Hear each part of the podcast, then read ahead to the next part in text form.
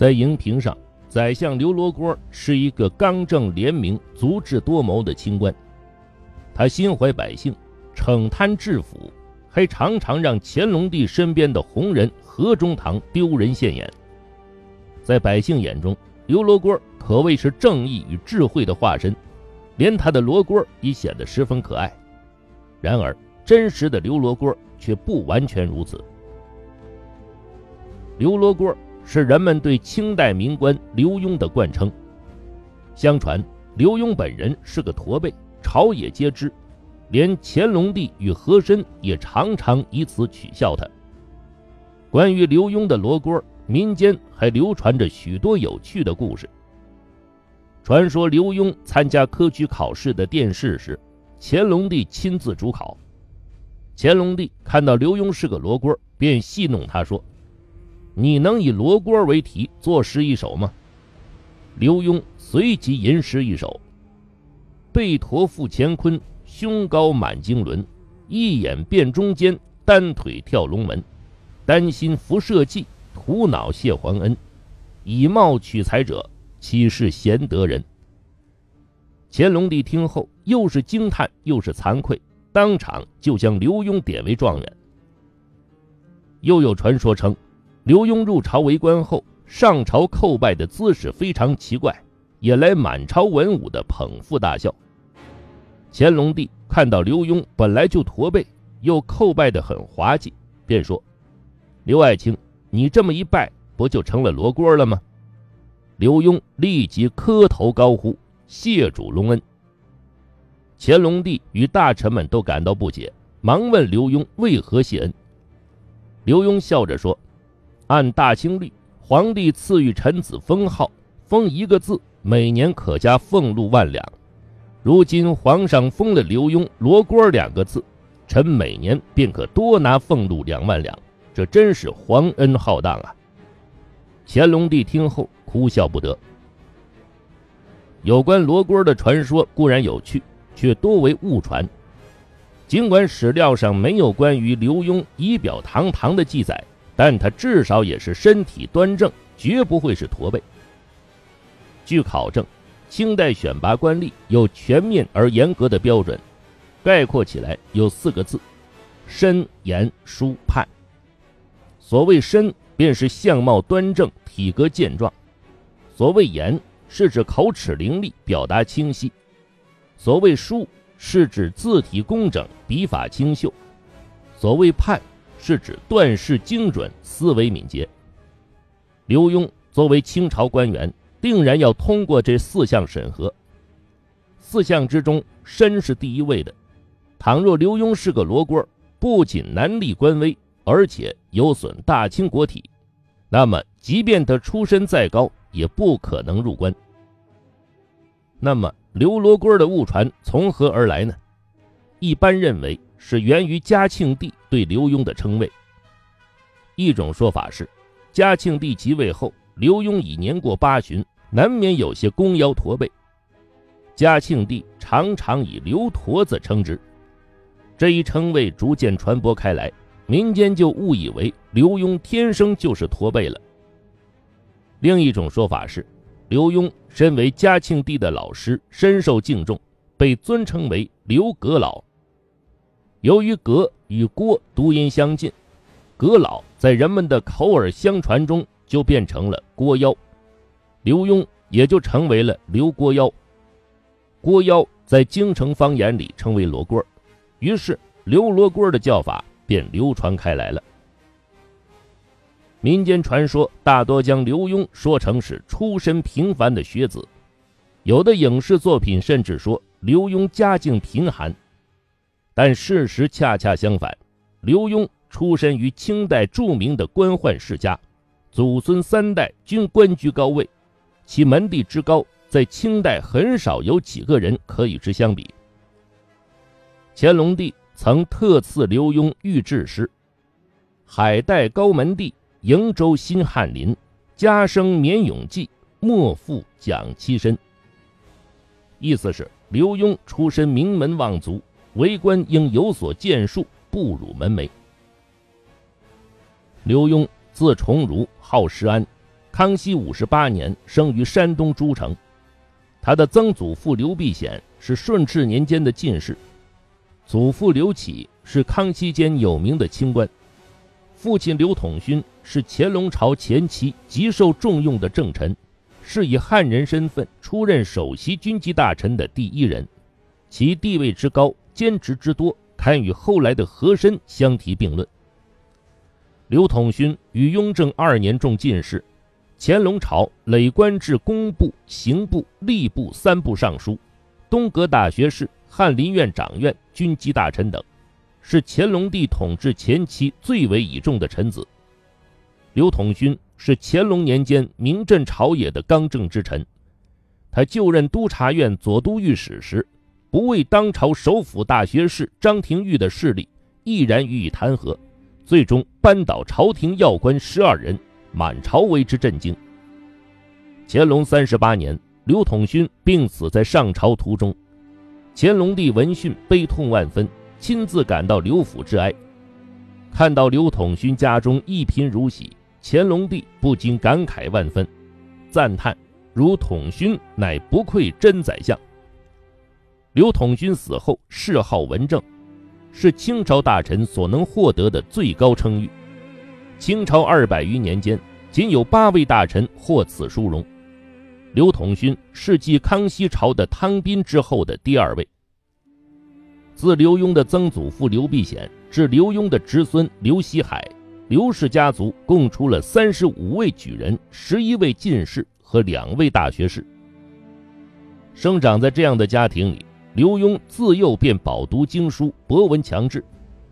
然而奇怪的是。刘墉在三十岁之前却没有参加科举考试的记录，直到三十三岁时，刘墉才因出身名门，直接参加了在京举行的会试和殿试，被钦点为二甲第二。据说，由于刘墉才华出众，乾隆帝举行殿试时曾欲将他点为状元，后来因其父刘统勋极力反对，才作罢。中进士后。刘墉进入翰林院深造，三年后受翰林编修，不久升为翰林侍讲。此后，刘墉多次担任科举、乡试、会试正考官，三次兼署国子监，曾先后任四库全书馆副总裁、三通馆、会典馆总裁。《清史稿》评价刘墉的才能为：外贤正术，内通掌故，博通经史。常于古文考辨。刘墉不仅学识出众，还是历史上著名的书法家。他集历代名家之所长，自成一派，与翁方刚、梁同书、王文志并称为清代四大书法家。刘墉的书法体风古劲，笔法浑厚，尤其擅长小楷。后人称赞刘墉的小楷不仅有颜真卿和苏轼的法度。还深得魏晋小楷的风骨。刘墉的官场生涯前期主要是在各地做地方官，这段时期他刚正不阿，为民除暴，革除了科场、官场的不少弊端，一度被百姓称为“刘青天”。电视剧《宰相刘罗锅》曾讲述了刘墉把“贡院”两字巧妙地遮上一半，改为“卖完”。以讽喻当时共生渐生的考风混乱，此事是有历史原型的。刘墉任广西乡试正考官、江苏学政时，曾针对当时科场风气不正、官犯勾结的情况，雷厉风行地进行了惩治，被乾隆帝称赞为“知政体”。正因刘墉作风严正，很多想蒙混作弊的考生一听说刘墉监考，都吓得不敢进场。乾隆四十五年，刘墉出任湖南巡抚。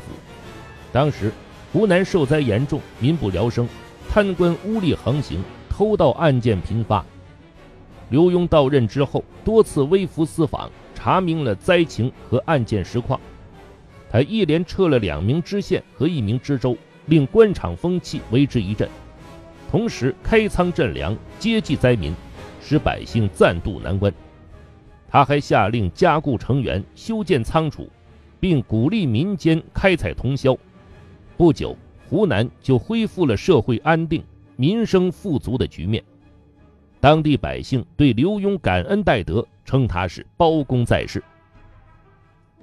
关于刘墉的刚正廉洁，最为人称颂的史实是查办山东巡抚国泰一案。乾隆四十六年，刘墉迁为督察院左都御史，次年三月仍入职南书房，不久又充任三通馆总裁。此时，御史钱锋参奏山东巡抚国泰横征暴敛。贪赃枉法、结党营私等罪名，引起朝野震动。因为国泰是皇妃的伯父和珅的心腹，党羽众多，势力庞大，朝中官员大多忌惮他。乾隆帝立即派和珅、刘墉及钱锋一同前往山东调查此案。和珅有意袒护国泰，在查案之前还暗中给国泰通风报信，给刘墉的调查制造了不少麻烦。刘墉到达山东后，化妆成一个道人，暗自查访，结果发现国泰罪行累累，证据确凿。例如，国泰将山东受灾情况谎报为丰收，邀功请赏，以向皇帝纳贡的名义搜刮民财，致使几十个州县府库亏空。为掩盖自身罪行，他还杀害了为民请命的九位进士、举人等等。此时。皇妃已经在为国泰说情，与和珅亲近的众多官员也开始为国泰游说。刘墉顶着压力向朝廷隶属国泰的种种罪行，并摆出自己查获的铁证。最终，国泰认罪伏法，涉案的三十多位官员被一一处置。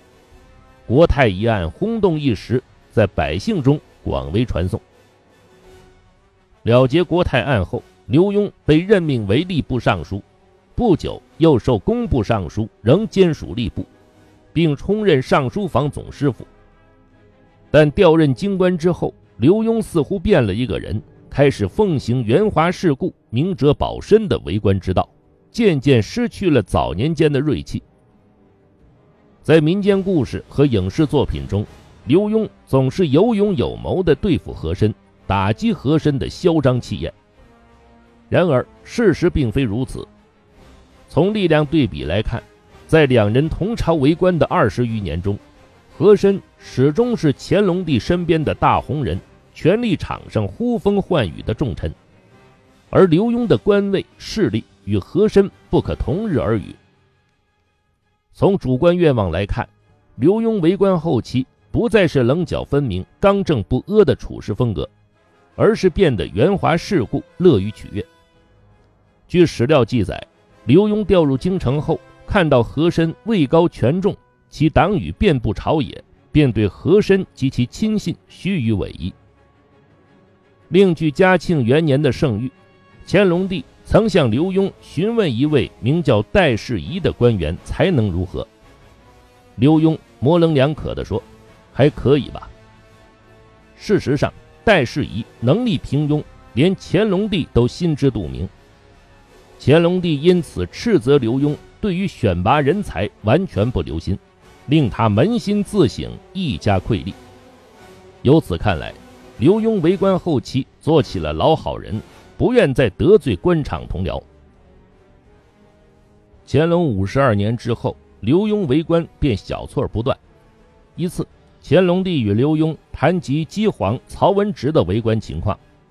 后来，刘墉却不小心把谈话内容泄露了，引得乾隆帝不悦。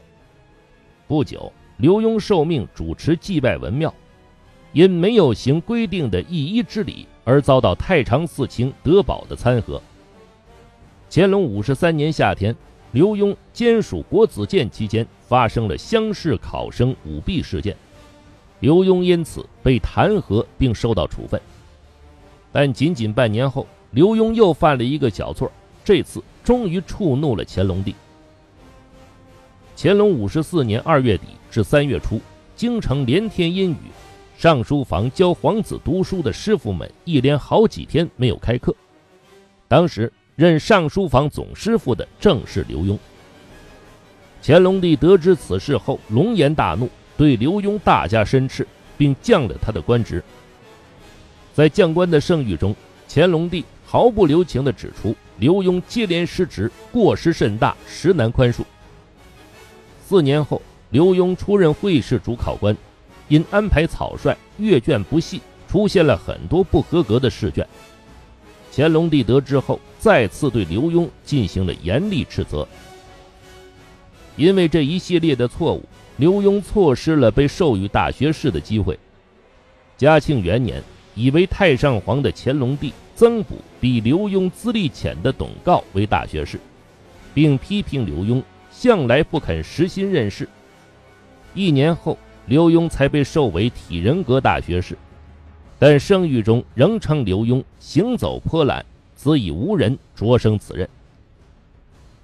事实上，刘墉最高的官位仅是体仁阁大学士，他从未进过军机处，也就没有涉足清代政治权力的核心。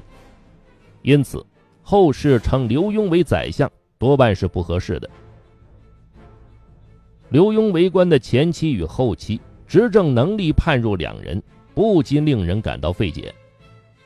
仔细看来，刘墉所犯的错误多因大意失察而成，而且一犯再犯，实在不像一位饱学之士所为。巧的是，刘墉犯的错都说大不大，说小不小，赔不上身家性命，却总能招惹乾隆帝的训斥。由清正刚直到圆滑世故，由慎思明察到糊里糊涂。这均是出于同一个原因，那便是那些平庸糊涂、不功高盖主的官员更得乾隆帝喜爱。刘墉正是看透了这一点，所以宁愿表现的有些小糊涂，也要顺应官场规则，以求自保。嘉庆九年十二月，刘墉卒于官任，享年八十五岁。他虽一生清廉。但没有做到不失刚正，因此嘉庆帝赐谥号文清，而非文正。